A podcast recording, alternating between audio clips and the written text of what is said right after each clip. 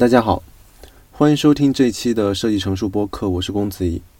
嗯，在这一期我会想要谈论一个话题，嗯，这个话题来自于我呃最近看的一本书，叫做呃何为良好生活，是陈嘉映写的。然后这本书对我的启发非常的大，但是关于这个话题，什么是良好生活，也就是对于 well being 的思考，我相信每个人都或多或少有过纠结。因为它和所谓的人生的意义密切的相关，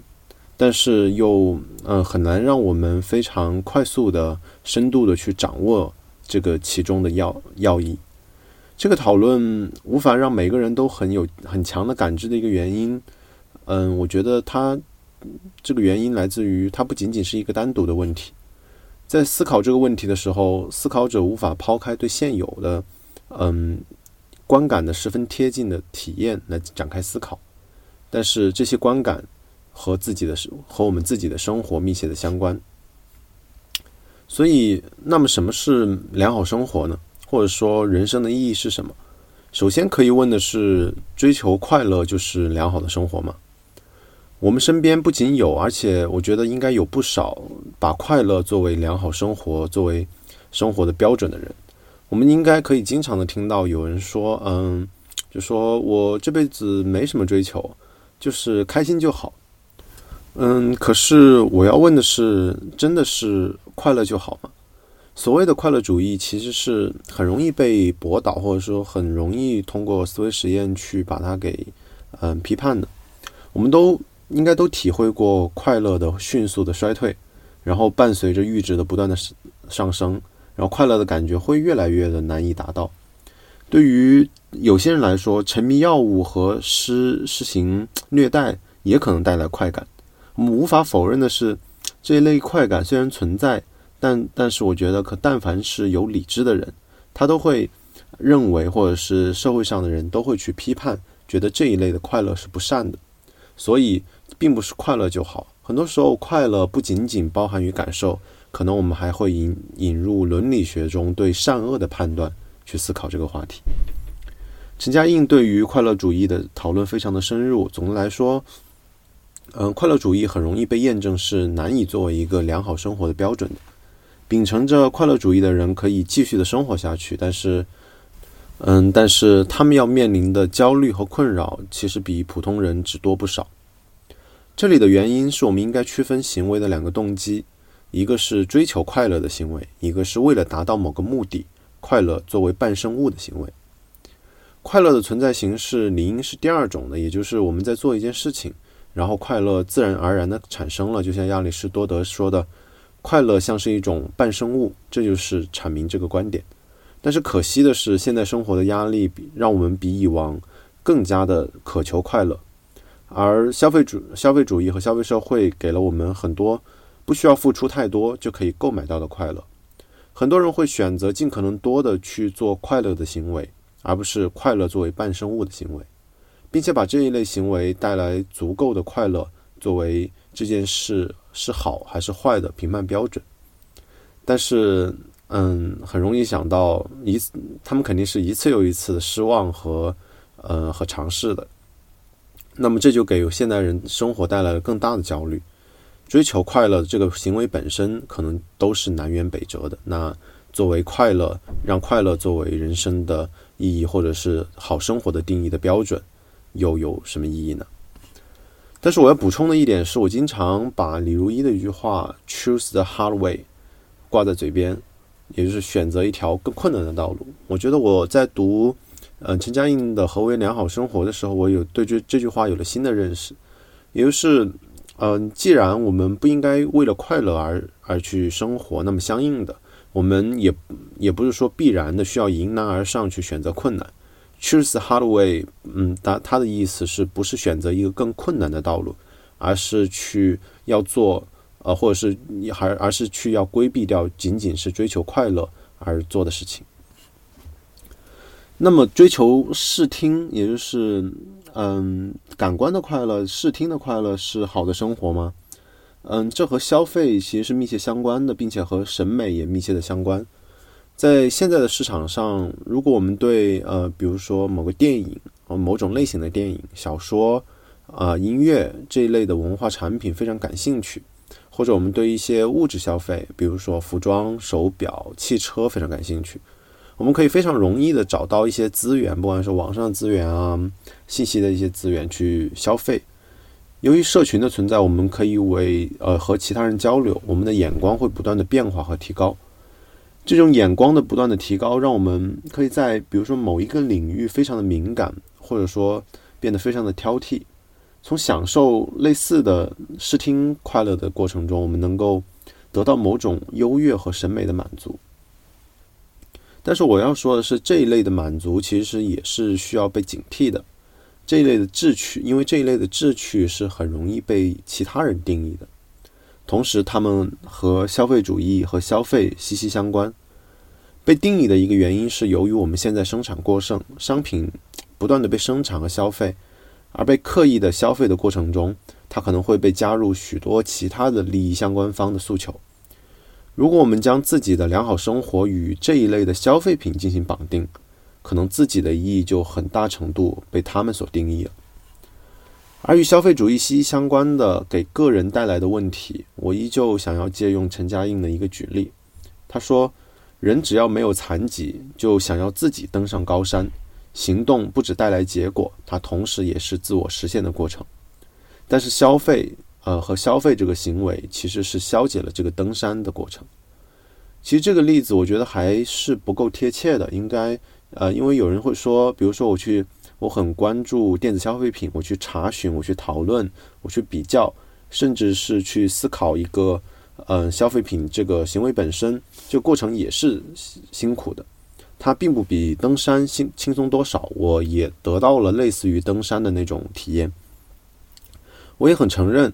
但是我更在意的是消费的过程，嗯，它所带来的感受还是无法，嗯，去替代，嗯，这个人作为生产者。所带来的反思，所以我要提出的是，嗯，他最好良好生活最好包含的一个行为是，它最好是以包含生产性的活动。嗯，第三个，那么理知是良好生活嘛？理性的理，知识的知，也有一也有嗯更小众的一批人，呃，我认识的有，他们会把追求理智的好，把追求理智作为好生活的评判标准。嗯，他们把对生活和社会的反思，或者对于一个事情的解决作为，呃，自己人生的意义。我觉得他们很值得钦佩，但是我觉得他依这个这个理智依旧不能作为良好生活的评判标准。首先，的确，好生活，嗯，会需要非常大的依赖一个个体一个人的，呃，反思的能力，从而会依赖一些知识。可是，知识并不是体会好生活的决定性因素。就像物质条件不是好生活的决定性因素一样，我们需要掌握一定的知识，比如说逻辑思考的能力，一定的自然科学和社会科学的基础，但是它不是终极目标。嗯，并且啊，对于普通人来说不是终极目标，并且把理智和真理作为好生活目的的人，永远也摆脱不了一个问题，就是如何面对世俗的生活。因为世俗的生活必然会，嗯，每一个过程并不是那么包含形而上的意义和成分的，要么你去给它赋予每一个行为的赋予它形而上的意义，但是在神学终结之后，可能这种意义就很少在人的行为中出现了，嗯，所以说人的世俗生活会有很多世俗的、平常的、无聊的、好奇的成分。把理智作为好生活目的的人，很容易走上，要么我觉得，要么是偏执，要么愤怒，或者是走上另一条挤压自己日常生活的这种，我把它定义为不健康的状态。嗯，然后最后我想讨论一个话题，是经常我的朋友中经常讨论，那么商业成功是良好生活？在讨论这个话题之前，我想嗯去看一看是什么原因促成了我们中。有很多人，特别是年轻人，有了这样的想法，把商业上的成功作为自己生活的，嗯，良好生活的定义和生活的目标。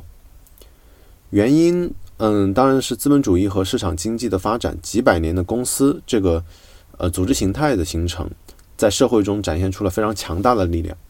它的力量和机制的作用呈现出一种单独的个体在在这个在它面前非常渺小的姿态，而且人又往往非常向往这种强大的力量。这会一个这会引发一个很大的问题，也是在社会学和心理学领域研究很久的问题，也就是现代性和后现代性的问题。讨论这个问题的，呃，社会学家、心理学家有很多。嗯，反正说说开一点，我我非常喜欢的是哈贝马斯和特里伊格尔顿，在北京的万盛书店，也就是五道口的万盛书店，有整整一个书架在讨论这个问题。嗯。商业成功作为个人良好生活或者是人生目标的坏处，非常的不明显。这也是我认为很多优秀的人被这个机制困扰的一个原因。原因在于现代的社会给卓越的定义变得更加狭隘了。它好像现在社会对于卓越的定义变成了一个简简单单的商业上的成功。在以前，信息的，嗯。就在以前，不同于以前信息闭塞的时代，我们现在的信息交换的速度非常的快。以前要达到卓越，你可以是一个小社区、一个村里或者一个社团里的呃做到第一。在这个小的社区或者社团里，你做到第一就可以嗯很大程度的实现和体现，并且满足于自己的自我价值，并且自我价值又会在这个社群中不断的被放大。比如说，这个社群中，嗯，有一个人木工做的特别的好，那么他在这个社群中做木工，这个价值就是被人需要的。可是现在的问题是我们因为每个人通过社交网络和信息的推荐，看到了太多所谓卓越的东西，而对于接受过良好教育的人来说，他们获得的信息又尤其的丰富。但是不得不承认的是，商业成功永远是少数的，即使你非常优秀。多数人在会处于一个非常求知而不可得的一个状态，可是，嗯，社会又没有给出哪怕第二个可以与商业成成功类似的良好生活的标准。那么，这些人，特别是这些优秀的人，长久的生活在一个，嗯，在不断比较和焦虑当中，或者是对某种东西难以达到的东西，呃，达到的状态，啊，也或者说被佛家称称之为我执的一个状态。一方面卓卓越变得极其困难，另一方面科技进步和商品社会让我们不再被身边的人需要了。上面我提到过那个木工，他在以前在这个社群中是被需要的，但是因为现在我们有标准化的生产的家具，有呃资本主义的规模经济和我们现在快速的物流配送，他在这个社群中失去了它的价值。而且不只是这个木工社区的价值，在社世界上千千万万的这样的社群，这个这样社群中有几几十个、上百个的，在当当当中这个社群的卓越者变得不再被需要了。有的人会关注现代社会中社群的关系，比如说邻里关系变如何变得冷漠。其实，嗯，去看这个问题，并不是邻里关系的核心，并不是社会交往的问题。核心恰恰在于个体经济上，呃，这个这些个体不再被需要了，需要的满足被消费替代了，方方面面的替代带来了作为普通个体普遍意义上的虚无。嗯，然后呢，这些被虚无的个体变得不仅仅生活在焦虑和比较当中，然后把商业成功作为成功的、作为好生活的唯一标准，但是又难以达到。这些优秀的人和这些。嗯，执着的人长久的生活在一个目标不明确的长久的准备当中，一直在准备中。他们功利性的阅读、写作、社交，然后健身。嗯，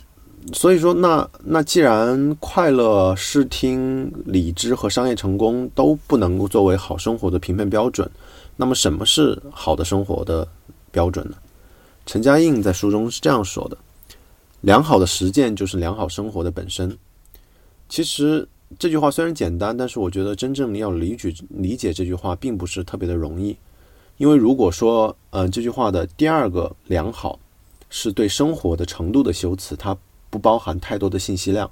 那么第一个补充实践这个词的良好，其实包含很多的信息量。我再重复一遍，良好的实践就是良好的生活本身。我关注的是前一个良好。什么是良好的实践？我是这样理解的：这个实践首先不以追求快乐为为目标，这个实践需要某种生产性行为，而不是消费性行为。这个实践伴随着实践过程中的快乐和反思。这个实践不仅仅可以是商业上的成功。总结一下，我们焦虑很多时候来源于我们对良好生活定义很单一，也就是良好生活就是商业上世俗意义上的成功，而这个目标又非常难以达到。科技发展让我们世界上看到了世界上有很多比自己优秀的多的人，而不同于以前的信息闭塞的时代，所以这让个人的卓越变得尤其的困难。经济进步让我们与别人之间不再被需要，我们也不再被他人需要，需要被消费所替代了，整体带来了个人意义的虚无。那么，个人意义的重建是让每个人找到自己的生产性的活动，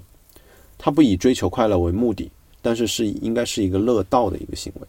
快乐的乐，道理的道。它可以是，比如说我现在在做的播客的计划，可以是一个电台。可以是一个个人的博客，可以是一个社群计划，一个个人项目，或者是自己要做的一个工具。另外，你也呃可以乐意为自己嗯在意的人付出自己的时间。这种陪伴可以是生活中的日常和闲聊。在这个过程中，需要的是我们预期这个过程它可能是辛苦，而且这个实践可能包含一定的困难。我们需要做的是体会这个过程中的感受，它不一定时时刻刻都是快乐的，因为它本来就不是一个我们纯粹追求快乐的行为，但是它要比消费纯粹的消费要好很多。最后，付出一些时间给自己在乎的人，给予陪伴。科技给我们生活可以带来便利，但是哈贝马斯会说，嗯，在生活世界中，我们不同于所谓系统。我们可以尽，我们其实可以尽可能的减少系统对于我们个体的非功利性的社交关系的影响。嗯，最后我用一句话总结一下：纯粹的追求快乐、视听、理智和商业上的成功都无法带领我们去往一个良好的生活。找到一个良好的实践，良好的实践就是良好生活的本身。嗯，好的，非常感谢您收听这一期的设计成熟播客。我也非常推荐您关注陈嘉映的《何为良好生活》，包括现代性与后现代性的话题。也推荐您去看一看特里伊格尔顿的《人生的意义》。嗯，如果您喜欢我的这一档节目，也非常嗯推荐您去在苹果的播客客户端或者是其他的播客平台平台为我的这档播客点赞、打星和写评论。或者是把我的这档播客转发给你的一两个朋友，这样能够让我的这档播客能够让更多人看到，也让你身边有更多发现和你类似的人。好的，非常感谢您收听这一期的设计成熟播客，我们下期再见。